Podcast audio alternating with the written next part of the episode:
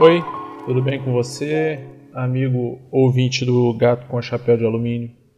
É, eu decidi abrir o microfone aleatoriamente aqui e conversar um pouco com vocês, porque talvez esse episódio seja um pouco diferente dos episódios que vocês estão habituados a ouvir. É, deixei inclusive os sons aqui da sala, a fonte dos gatos. Vou tentar deixar isso na edição para que fique mais franco, para que você ouça o que eu ouço enquanto converso com você. E também diferente dos outros episódios do Gato com Chapéu de Alumínio, é, eu nesse episódio a gente não vai conversar com ninguém não, eu não vou conversar com ninguém. É, eu acho engraçado quando as pessoas começam a falar delas mesmas no plural. Geralmente acontece com político ou com gente que presta serviço, né? É, mas aqui no Gato com Chapéu de Alumínio, ou pelo menos nesse espaço entre mim e você, é, eu não pretendo ser político, nem pretendo prestar nenhum serviço que não seja é, sua diversão. Espero que você goste desses momentos de conversa. É, eu queria que você, especialmente, ouvinte do Gato com Chapéu de desse Gato com Chapéu de Alumínio, entrasse em contato comigo, é, seja pelas redes sociais,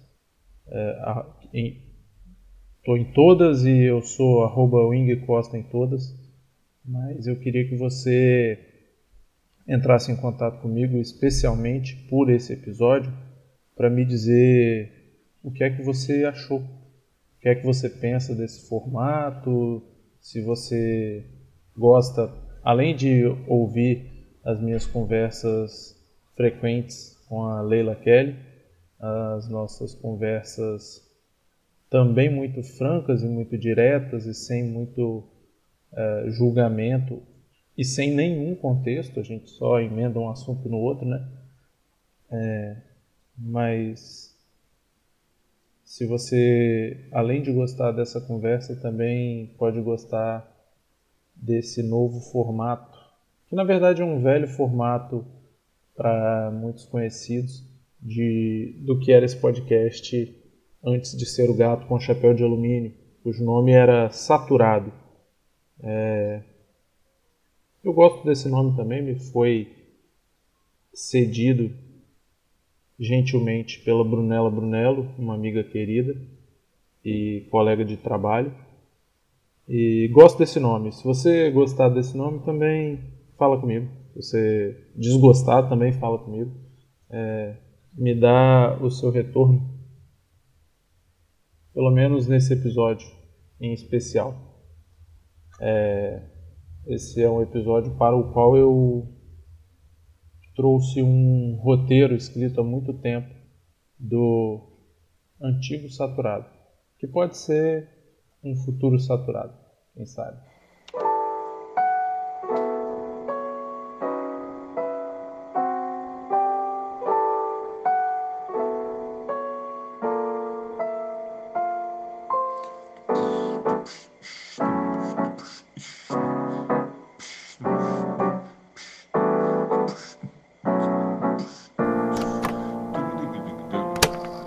Lá, quando eu escrevi esse roteiro, o dicionário online que eu acessei descrevia a palavra errante como um adjetivo de dois gêneros. Significa, primeiro, que anda vagueando. Segundo, que anda sem destino certo. Terceiro, vagabundo. Quarto, não firme, vacilante. E finalmente, quinto, que disse dos astros não fixos, entre parênteses, planetas, satélites e cometas. Errar, no mesmo dicionário, tem dois significados diferentes.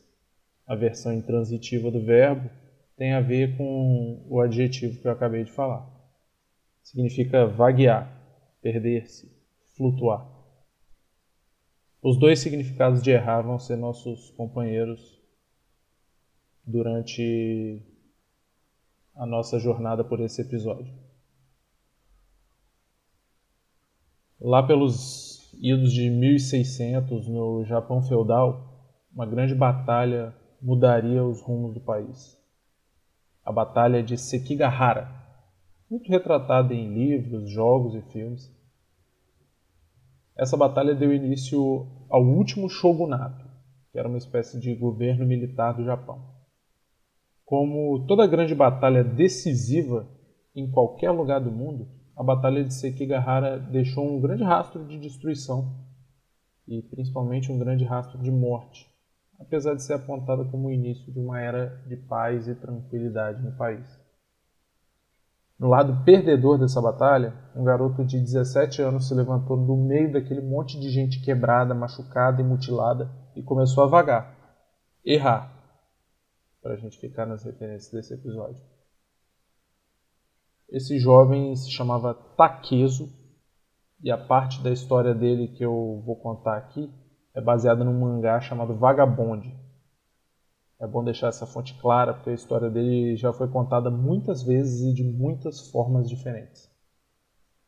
Talvez aqui você já saiba de quem eu estou falando, mas de vago. As andanças do Taqueso começaram com um erro. Afinal de contas, perder a batalha de Sekigahara pode ser considerado um grande erro. Então o Takezo vagou por um Japão habitado por grandes guerreiros mestres na arte da espada, chamados samurai. Esse jovem mostrava uma força diferente, uma força selvagem, e nessa jornada dele, nessas andanças dele, ele tinha um objetivo: ser o guerreiro mais forte do Japão. E não tinha tempo ruim não, com 17 anos, sobrevivente de um pai abusivo, duas batalhas que fazem parte da história do país, o Takezo saiu desafiando todos os mestres espadachim da região. Muitas vezes eles comparavam a força do Takezo como a de um demônio. Eles comparavam Takezo a um demônio. E o Takezo era movido pela mais pura força do ódio. Vagar, mas com um destino físico, diferente daquele destino objetivo do Takezo, é o tema do primeiro conto de O Aleph, um livro do escritor argentino Jorge Luiz Borges. Eu admiro as narrativas do Borges por muitos motivos. Um deles, e o que importa para esse episódio especificamente, é como as narrativas do Jorge Luiz Borges sempre apresentam uh, como um caminho seja ele metafórico e confuso, como os labirintos e bibliotecas que aparecem nas histórias desse escritor, ou seja o caminho claro de caráter histórico, como desse conto, assim, que eu estou querendo falar para vocês, que chama O Imortal. No conto O Imortal, do livro O Aleph, a gente acompanha a jornada de um guerreiro que conhece por um abre aspas, cavaleiro vencido e ensanguentado vindo do Oriente, a existência de um rio que purifica da morte os homens. A ideia da imortalidade ao alcance de uma aventura se tornou a razão do empenho desse guerreiro. Quando ele anunciou a descoberta, ele recebeu soldados para auxiliar nessa busca. Ele recebeu esses soldados como favor de homens muito ricos e importantes que também estavam interessados na promessa da, da eternidade. Além disso, o nosso protagonista também contratou mercenários conhecedores do caminho. Esses conhecedores foram os primeiros a desertar da tarefa. A partir daí, segue uma odisseia do guerreiro do Borges a caminho não só desse rio secreto, mas também da Cidade dos Imortais, um local de prédios imensos em tamanho e importância. O personagem se mostra desacreditado das maravilhas anunciadas pelo Cavaleiro Morto. Mas numa coisa ele acreditava muito bem: na jornada.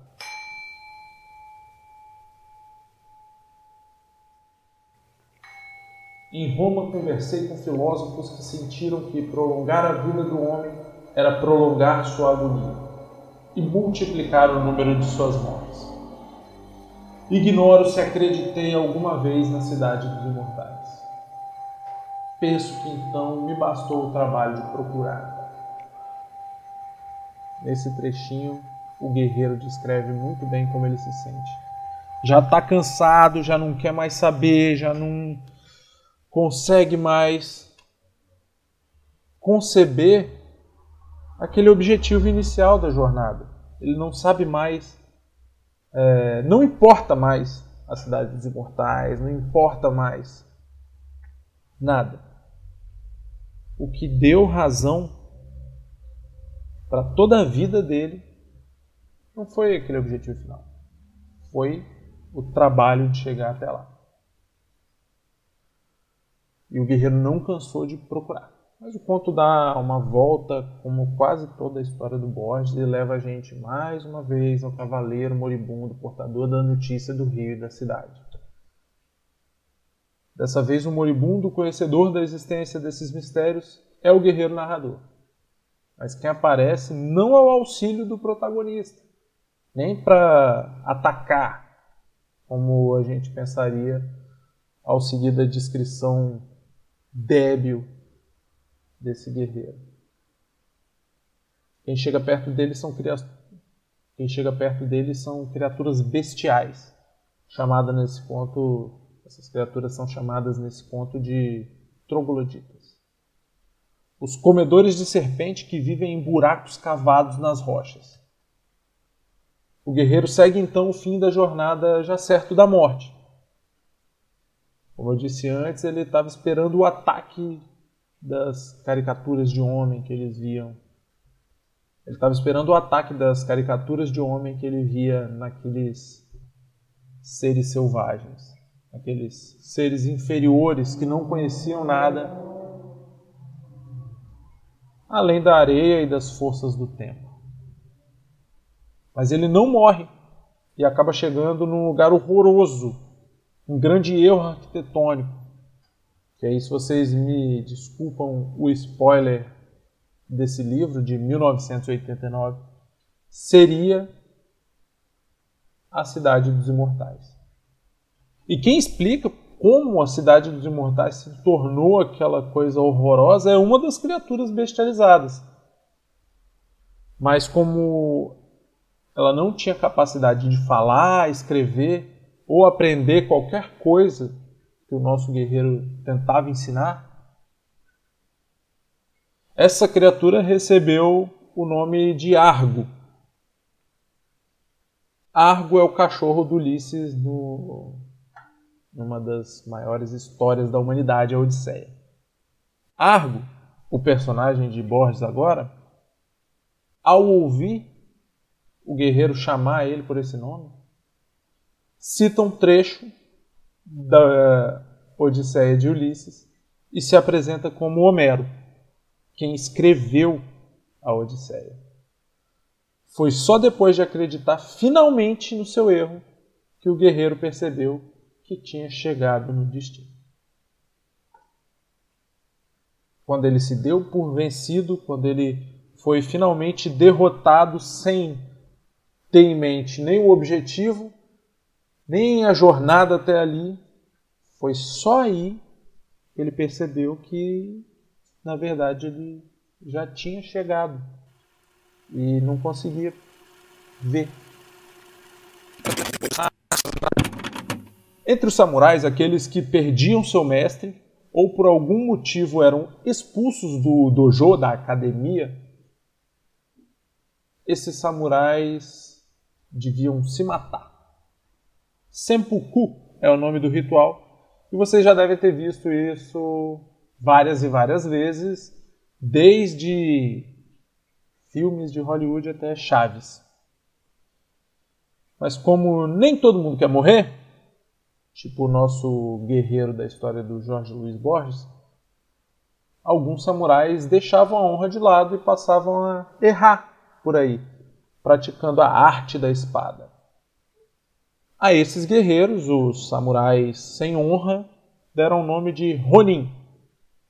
Os ideogramas da palavra são uma junção dos ideogramas que representam a palavra onda e a palavra homem. Os Ronin seriam os homens inquietos, incertos como uma onda, incertos como era a força de Takezo, lembra dele? É, eu acho que eu comecei esse episódio contando a historinha dele. Ele é jovem sofrido, o demônio sobrevivente da Batalha de Sekigahara. Takezo seguiu pelos feudos japoneses desafiando quem quer que aparecesse com uma espada na cintura. Ele queria ser o maior e não escondia isso de ninguém. Mas a força bruta do Takezo não deixava que ele enxergasse além da violência, além de um caminho para chegar onde ele queria. Ele estava com a visão turva pelo objetivo. A primeira derrota do Takezo, além das derrotas que ele já tinha sofrido na vida inteira, mas a primeira derrota dele individualmente, foi para o monge budista chamado Takuan. O monge pendurou o Takezo, aquele demônio, aquele cara endiabrado, pendurou o Takezo pelo pé numa árvore. E o monge velho, meio bonachão, tentou ensinar ao jovem Takezo que ele poderia ver além, aceitar que ele poderia viver para além do caminho da espada. Aceitar que o caminho poderia ser algo diferente daquela única estrada que Takezo imaginava, uma estrada de violência. O monge tentou ensinar que tá tudo bem errar. A gente se cobra demais o tempo todo. Eu não posso falhar no meu trabalho, eu não posso demonstrar fraqueza, eu tenho que ser firme nas minhas decisões e seguir com elas até o fim. Dessa forma, quando as escolhas são definitivas, a gente perde a oportunidade de aprender. Eu, particularmente, sou muito bom em desistir. Uma das melhores decisões da minha vida foi uma desistência. Já falei aqui em outros episódios. Foi quando eu resolvi sair de um curso superior que me fazia mal para tentar algo que antes me parecia um erro, mas hoje paga as minhas contas. O primeiro caminho nem sempre é o melhor caminho. Acho que nunca é o melhor caminho. Mas aí me parece meio temerário dar a certeza assim. Tem muita gente que vive uma vida reta, sem muitas variáveis e está tudo bem também. Difícil é quando a gente acredita com toda a energia da nossa existência que o erro é imperdoável e que errar é a pior coisa que pode acontecer com a gente. O Altair de Souza, do podcast Naruhodô, uma vez disse que a gente só se especialista para diminuir uma vez disse que a gente só se especializa para diminuir a quantidade de vezes que a gente erra. E essa me pareceu uma forma bem nobre de enxergar todas as coisas que a gente faz. Nós somos, estrito senso, falhos. A gente vai ao longo da vida acumular um monte de erros, sejam eles pequenos, sejam eles erros profissionais, ou esquecer de enviar um e-mail, ou deixar aquela vírgula que entorta o texto, ou sejam grandes erros que nos tiram completamente do prumo e forçam a nossa direção para outro caminho que talvez sempre tivesse ali possível, mas a gente não tinha visto antes, porque a gente estava cego pela certeza. Foi só quando cansou e admitiu que pudesse ter sido um erro toda aquela jornada em busca da imortalidade que o guerreiro do Jorge Luiz Borges foi apresentado a ela foi a imortalidade que o alcançou, se mostrando um animal selvagem, e depois Homero, um homem imortal, descrito antes como uma criatura besta comedora de serpente incapaz da linguagem. enquanto mantinha Taqueso pendurado pelo pé, o monge Takuan diz uma frase. O monge Takuan disse uma frase que me marcou muito lendo Vagabonde. Eu abro aspas para ela. Preocupado com uma única folha, você não verá a árvore. Preocupado com uma única folha, você não verá a árvore. preocupado com uma única árvore, você não verá a floresta. Não se preocupe com um único ponto. Veja tudo sem se esforçar. Fecho aspas para o monge doidão. Pode ser que eu esteja errado, mas eu acho que foi aí, foi nessa frase de efeito, meio piegas, que o demônio descontrolado Takezo começou a se reconciliar com seus próprios erros e se tornar Musashi, o maior samurai que já existiu. Eu acho que até aqui muitas pessoas que estão nos ouvindo já devem ter descoberto que eu estava falando do Musashi, mas se você não descobriu e também não sabe quem é o Musashi, eu vou dizer que ele foi considerado o maior samurai que já existiu e ele também escreveu o Livro dos Cinco Anéis. É uma obra meio autobiográfica que fala sobre o seu caminho até o reconhecimento e como ele dedicou os últimos anos da vida dele à arte, para além da arte do caminho da espada.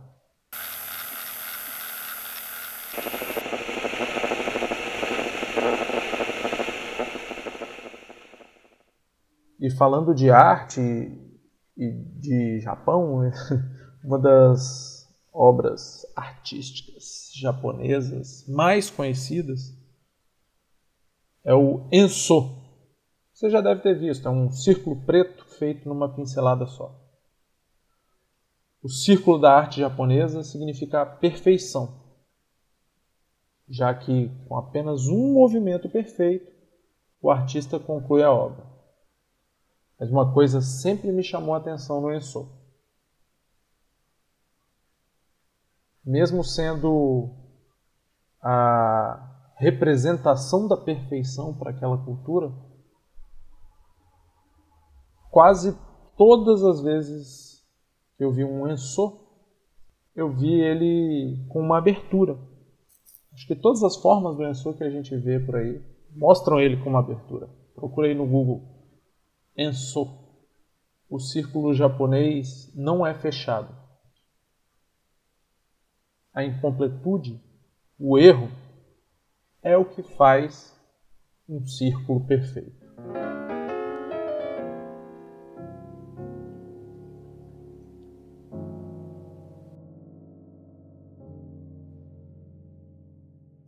Esse foi o episódio 16 do Gato com Chapéu de Alumínio. Dessa vez, infelizmente, para vocês e felizmente para mim, sem a minha participação especial, mas com a queridíssima voz do nosso tão amado Wing Costa.